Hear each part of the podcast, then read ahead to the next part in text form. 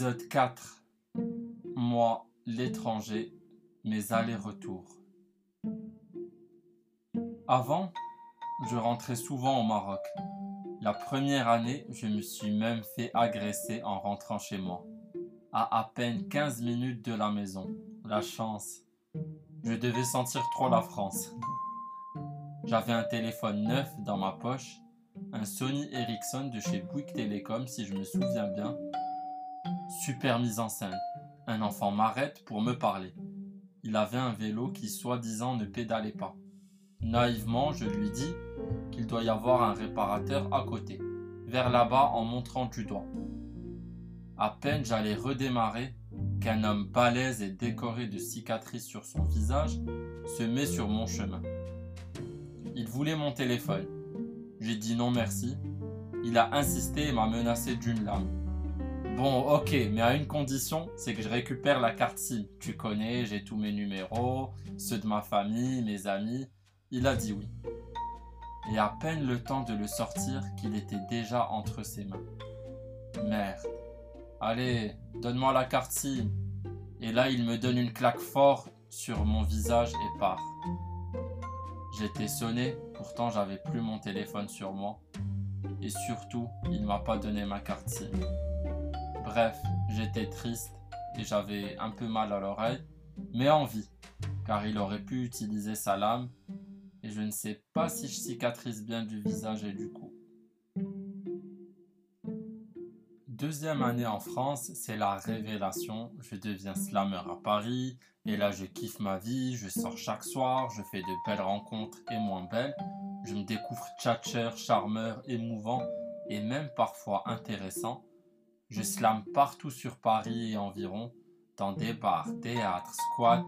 Je fréquente des slammers, rappeurs. Je deviens backer de certains potes du slam. Backer, c'est ceux qui répètent ce que disent les rappeurs. Pas tout, bien sûr, certains mots pour mettre l'accent dessus. Bref, je me sens beau, fort, différent, dans le bon sens du terme. Dans les soirées tard la nuit, je croisais tout le temps des personnages improbables, même pas du showbiz, juste des mythos. À les écouter, on a déjà enregistré trois albums et tourné deux films. C'était drôle. J'y croyais à moitié et je me souviens parfois, je disais on s'appelle demain en journée et on discute boulot autour d'un café. Tu parles, une fois sur deux, on s'échangeait même pas nos prénoms, alors un numéro. Je me rappelle euh, aussi en boîte, on faisait passer avec mes amis devant tout le monde. Je crois qu'on me confondait avec une star, laquelle, je ne sais pas. Ça doit être juste mon look et ma façon d'être. On s'est un peu éloigné du sujet pour bien comprendre que j'étais dans un délire. Deuxième année, je reviens au Maroc, j'ai confiance en moi. Je me fais pas agresser cette fois, je revois mes amis qui sont restés sur place et ceux qui sont revenus d'autres villes de France. J'avais changé dans ma façon d'être, j'étais confiant, fier et frimeur un peu. J'avais débarqué dans un café avec mes cartes de visite marquées dessus Mehdi Johnson, slammer, backer, rappeur. On riait de moi tout en étant impressionné. J'avais fait ma place dans le milieu du slam parisien. J'étais le plus connu des inconnus. Une amie à moi, Rawia, me demande euh, quoi de neuf? D'un air un peu vexé, je lui dis bah, Regarde mon Facebook, il y a tout. J'étais un peu exécrable, mais gentil quand même. Omar se moquait de ma carte de visite et me demandait de lui expliquer. Et quand il me présentait à d'autres personnes, il disait Vous connaissez pas Mehdi Johnson Slammer, backer, rappeur, agriculteur. Je mentais pas, mais j'étais un peu dans un rêve, un nuage, et surtout, j'avais rien fait et rien concrétisé. Bref, j'avais des ailes, je me sentais voler, sans savoir où, mais je volais quand même. Une autre amie Fatih me disait aussi que j'avais progressé en arabe. Je sais pas si elle était sérieuse, mais apparemment j'ai vraiment progressé en arabe. Elle me disait en arabe que ma langue s'est déliée.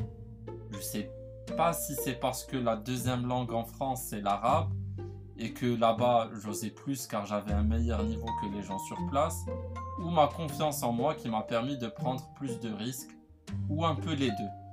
En tout cas, ça me faisait rire de me dire que moi, blédard francophone, Depuis que je suis en France, je progresse en arabe parlé et régresse en français écrit. Drôle d'évolution. En quatrième année, je me forçais à faire un échange universitaire. C'était la dernière année où je pouvais le faire. Toutes les destinations exotiques ensoleillées étaient prises d'assaut. Il ne restait que des pays d'Europe du Nord, à savoir froid, alcool et syndrome de la guerre, et surtout zéro diversité. J'étais pas en état, j'avais une espèce de blues. Mon frère me disait pendant des vacances au Maroc, juste avant, que je suivais les mouches du regard, mais bon, ça n'a alerté personne, même pas moi. J'étais pas là, comme une fatigue de l'âme, et je m'efforçais à faire cet échange. Pourtant j'étais fatigué, perdu, pourtant tout allait bien. J'étais heureux, j'avais une copine, des sous, et j'allais faire un échange à l'étranger, mais j'étais pas dedans. Et bim, j'arrive à Riga, je m'intègre pas trop, je suis timide, peureux, fatigué et je sombre petit à petit dans ce qui sera ma deuxième dépression, qui à ce jour est encore un mystère pour moi et qui m'a fait faire des conneries car j'osais pas en parler. Je ne comprenais pas ce qui n'allait pas, j'avais juste envie de disparaître sans réapparaître. J'ai pas fini mon échange, ma copine de l'époque ne me comprenait pas et m'a quitté car je lui disais que j'allais pas bien et le lendemain, elle voyait des photos de moi en train de faire la fête sur Facebook. Mais c'était que du paraître car je n'avais rien à fêter, si ce n'est mon désarroi ma perdition. Je retourne une première fois au Maroc, vois un médecin de l'âme qui me prescrit des médicaments censés me rendre heureux. Mais ça n'a fait que m'éloigner encore plus des gens et sentir différent dans le mauvais sens du terme cette fois. Une deuxième fois, je retourne en France, prendre mes affaires de chez mon ex-copine et reprendre des médicaments qui rendent heureux. Je me retrouve dans un hôtel miteux, seul avec mes affaires. Mon appartement à Paris était sous-loué. Bien sûr, j'ai dit à personne que j'étais là, et dans un excès de folie, je bois beaucoup de médicaments qui rendent heureux, pensant me réveiller au paradis mais non, je me suis juste réveillé à l'hôpital. Échange raté, mais je ne voulais pas lâcher. Je suis passé au rattrapage dans mon école en France, car je ne voulais pas redoubler, et je suis revenu en cinquième année comme si de rien n'était.